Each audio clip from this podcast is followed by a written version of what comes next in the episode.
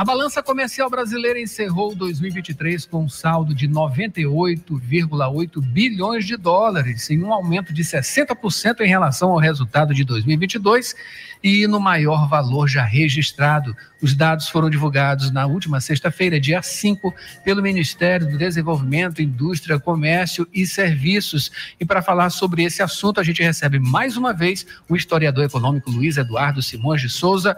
Professor Luiz, muito obrigado pela presença mais uma vez aqui no Rádio Opinião. Bom dia, Adalberto. Bom dia, pessoal. É sempre um prazer falar com vocês, tá? Sempre um prazer falar com vocês. Ah, eu, eu só quero aqui fazer mais um disclaimer. Eu, eu também sou eu também sou especialista em, em comentar filmes. Eu estou oferecendo agora para a UFMA, né, pro, depois da última descoberta, um daqueles cines, é, sabe cine comentado? Então, eu estou achando muito apropriado a gente fazer uma sessão comentada de Poltergeist. Tu está falando em relação aí aos, aos esqueletos encontrados? Sim, sim, tem uma coisa muito interessante naquele livro sobre o, o, que acontece quando a gente faz esses achados arqueológicos. No livro, não, no filme, né? Ah, é? E qual seria, professor? Ah, tem que assistir o filme, eu não, eu não dou spoiler. Os, os fantasmas se divertem, é tipo aquilo? É, com a gente. Maravilha. Isso aí a gente tem que fazer uma, uma outra entrevista para falar sobre, professor. E sim, explorando sim, sim. aqui também os seus outros atributos, né?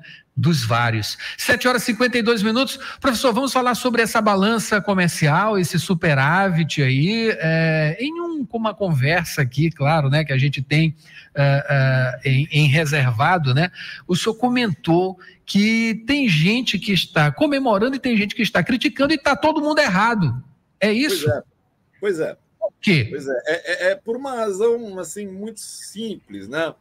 A, a, culpa não é tanto do pessoal que é, é leigo em economia, tá? Mas eu, eu diria para você que a, a é, é, eu acho que é um dever da gente, como economista, esclarecer isso para o público em geral. Existem dois tipos de grandeza em economia, grandeza mensurável em economia. Existe o estoque e existe o fluxo.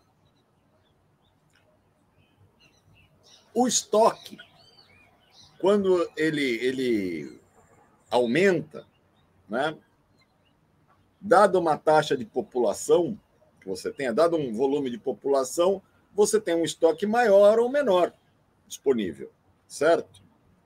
Já o fluxo ele corresponde a uma diferença entre entradas e saídas. Né?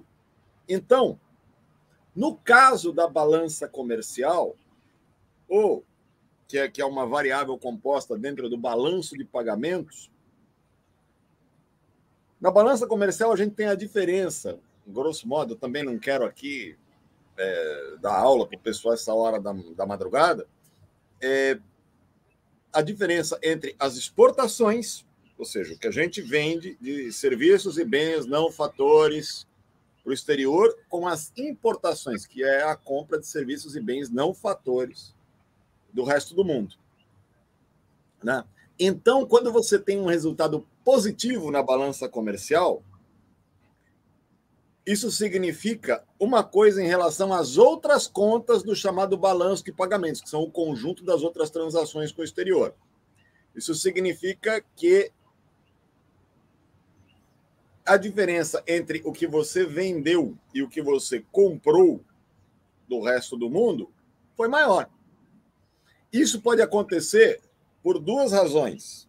Isso pode acontecer quando você exporta mais ou quando você importa menos.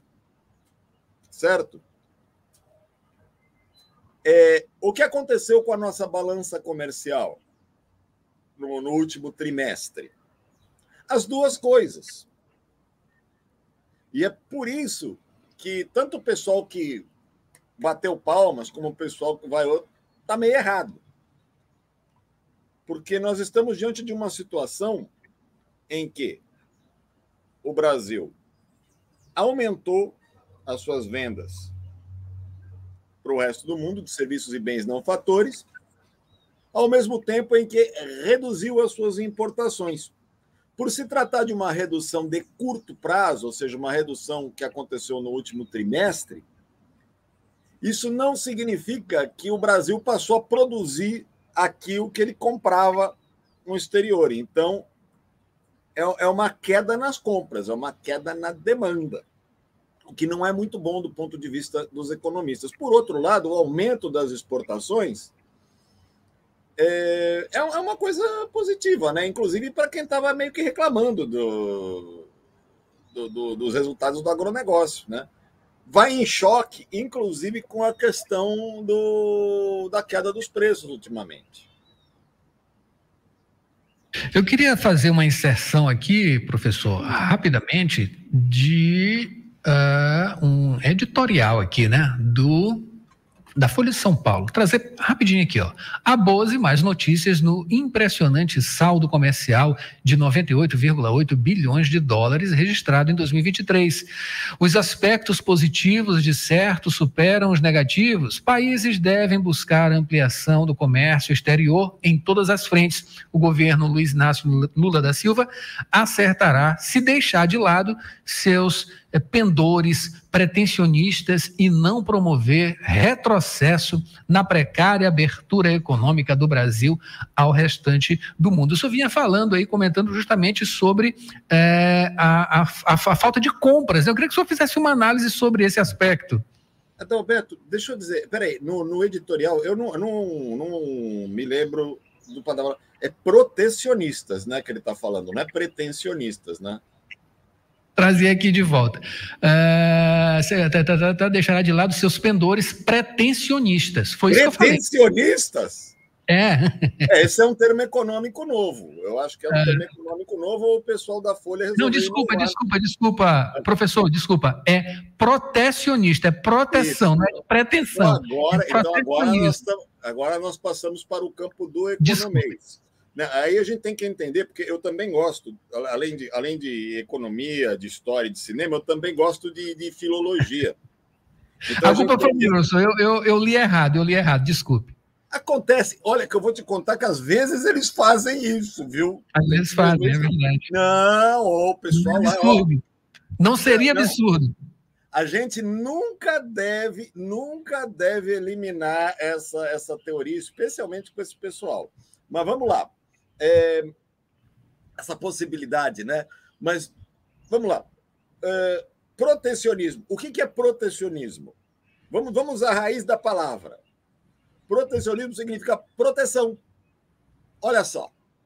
Então quer dizer que o pessoal está falando que o Brasil, ou que o governo brasileiro deveria abandonar é, seus impulsos protecionistas, ou seja, de proteger, proteger o quê? Proteger a indústria nacional, proteger setores econômicos nacionais que, diante da competição, muitas vezes competição é, como é que eu vou dizer, desproporcional com outros países, né? a gente pode acabar perdendo atividades econômicas que gerariam a queda do nível de emprego, a queda da renda e talvez até numa prática que muitos países fazem em seu comércio exterior, chamada dumping. Você já ouviu falar dessa prática chamada dumping? Não, não, professor, não, não ouvi. Então, às vezes, um, um, país, isso acontece também no, no campo do, do varejo, do grande atacado aqui no Brasil. Né? É, você, você imagine, no meio de um, de um setor, né, que entra um, um, concorrente muito grande, muito competitivo, oferecendo o produto pela metade do preço. Né? O que, que vai acontecer? Ele vai, ele vai ganhar sozinho o mercado. Aí o que, que vai acontecer depois? Todos os demais setores, todos os demais, todos os demais concorrentes desse setor, eles vão falir. E aí o que, que vai acontecer depois? Ele quadruplica o preço né? porque ele está em situação de, de, monopólio.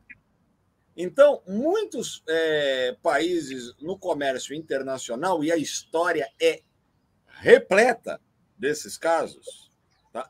repleta, Eu diria que tem muito mais casos, por exemplo, de países que fizeram isso do que países que, que conseguiram é, beneficiar suas populações eliminando serviços públicos ou, ou cortando é, benefícios salariais de sua massa trabalhadora.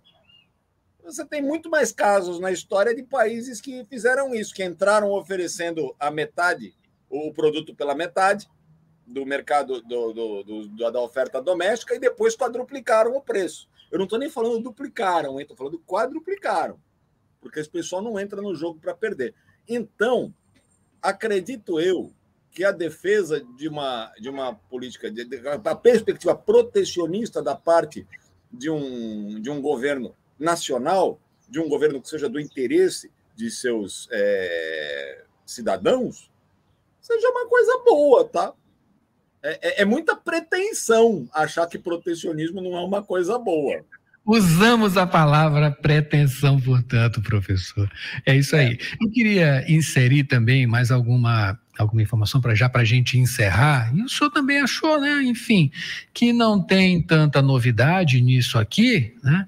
Mas estamos aqui, rumos da economia, isso aqui é de um Estado, né? o Estadão, após puxar junto com a agropecuária um resultado que em 2023 surpreendeu as previsões iniciais, o desempenho do setor de serviços é bom lembrar, serviços, maior empregador do país, será neste ano ainda mais importante para sustentar a economia. As previsões de mercado indicam que 65% do crescimento do produto interno bruto, PIB, de 2024 virá das diversas atividades que compõem o setor de serviços nas contas nacionais, como comércio, bancos e empresas de transporte, além de outros segmentos. Isso aí deixando de lado, é, claro, é, aqui o setor do agronegócio. Isso aí o senhor falou que não tem muito, não tem essas grandes coisas, né? mas é, deixa o agronegócio de lado. Isso aí não é uma coisa relevante?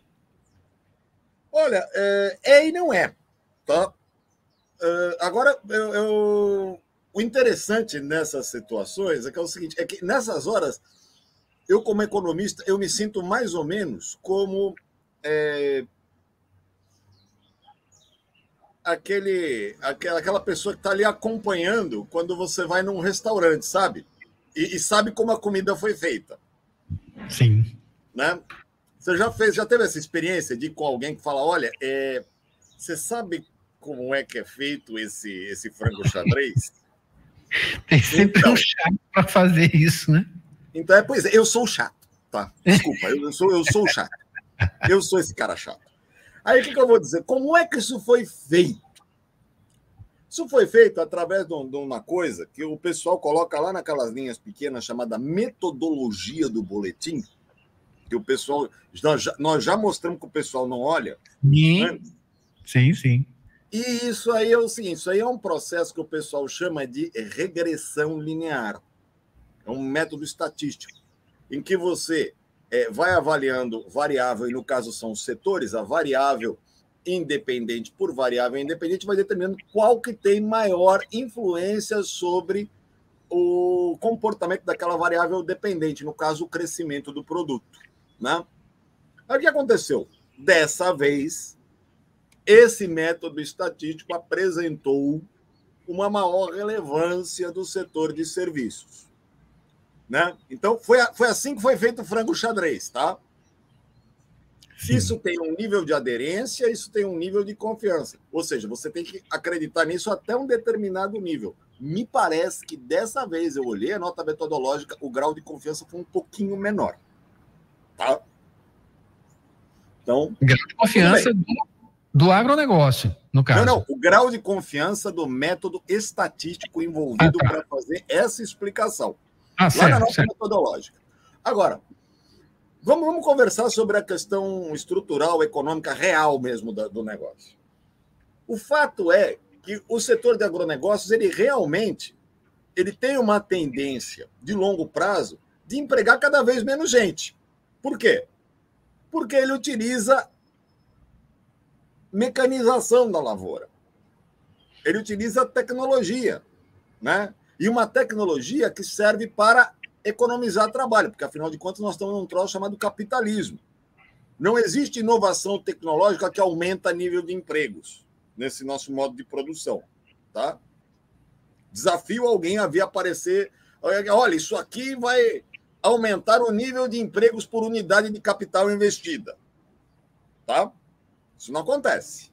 Nós estamos isso, isso desde os anos 60, lá, com o pessoal da economia do desenvolvimento, os caras já descobriram isso. Tem, tem inclusive um austríaco muito famoso lá no. Austríaco não, perdão. Um tcheco muito famoso lá nos anos 20, chamado Joseph Alois Schumpeter, parece que descobriu isso. Tá? Agora, é, o agronegócio, estruturalmente, ele não é conhecido por aumentar nível de emprego. Né? Então, a tendência de longo prazo é realmente esses empregos se transferirem na composição do produto para o setor de serviços. Isso é bom? Olha, olha agora a resposta, hein? Depende. Depende do quê? Depende se você é, de você estruturar a economia do seu país, você criar uma estratégia de desenvolvimento que envolva a criação de empregos nesse setor. Nos últimos seis anos, vamos dizer assim, para ser gentil, a nossa estratégia de criação de empregos no setor de serviços foi basicamente o pessoal chama né, de de tripé dos serviços, que foi o quê? Foi Uber, foi bolo de pote e iFood. Então, esses não são empregos de qualidade, empregos que remuneram bem, né? E nós tivemos também aquela famosa conversa do empreendedorismo, que é o famoso te vira. Né? Torne-se um vendedor do que você tem, ou do que você pode amealhar ou vender pelos outros, por grandes é, setores corporativos. Então, a questão não é uma disputa entre agronegócio, serviços ou indústria. A questão é você estabelecer uma estratégia de desenvolvimento que crie empregos de qualidade no setor, seja de serviços, seja de indústria, seja de negócio na economia brasileira. Por exemplo, no, no setor agrícola, o que seria interessante? No setor agrícola, o que seria interessante? Seria interessante, por exemplo, o investimento na agricultura familiar, até por uma questão de segurança alimentar, né? Porque o agronegócio ele trabalha muito com a exportação de produtos agrícolas. O que é mais ou menos o que o Brasil faz há uns 500 anos. Talvez um pouquinho mais já, mas uns 500 anos a gente faz isso. Deu certo? Não me parece. Para alguns. Para alguns, mim, sim. Para você, com certeza não. E para muita gente está escutando a gente também. E para quem está ouvindo a gente também, né? Maravilha. Uh, Luiz Eduardo Simões de Souza, historiador econômico, muito obrigado mais uma vez pela sua presença aqui para tirar algumas dúvidas, né? Conversar um pouquinho sobre economia, né? Essas coisas macro e também micro. E conto com você em outros momentos. Nesse começo de ano aqui está bem instigante para a gente falar sobre economia de uma maneira geral. É Sim? um grande prazer, até mais para todo mundo. Maravilha. E você confere mais informações amanhã aqui no Jornal Rádio Universidade. Marcos Vinícius fica com vocês, né? Vocês ficam com Marcos Vinícius, com sessão das oito melhor do pop nacional e internacional, aqui na Universidade FM. A gente volta amanhã com mais informações. Até lá.